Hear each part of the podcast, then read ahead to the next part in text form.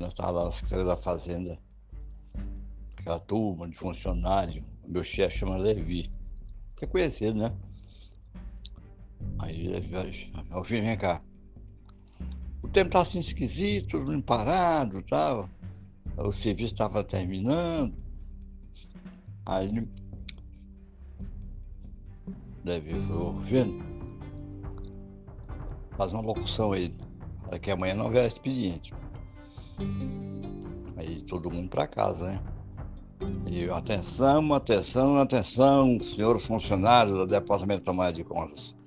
Amanhã não haverá expediente. Isso foi o João levantou, olhando assim.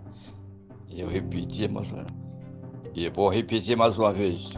E atenção, amanhã não haverá expediente. É ponto facultativo. Aí sou João.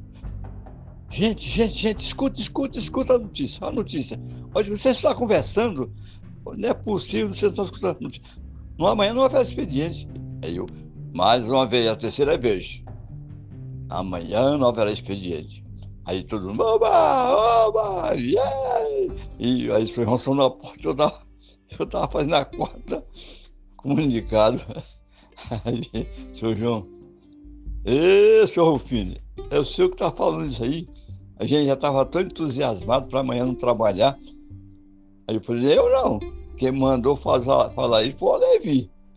E mas, foi um, um algazarro, as mulheres ficaram tudo assanhadas. Oh, meu Deus, eu queria amanhã lavar roupa e estou com um tanque cheio de roupa para lavar amanhã. E, e vem essa notícia mentirosa. Aí, mas foi bom demais.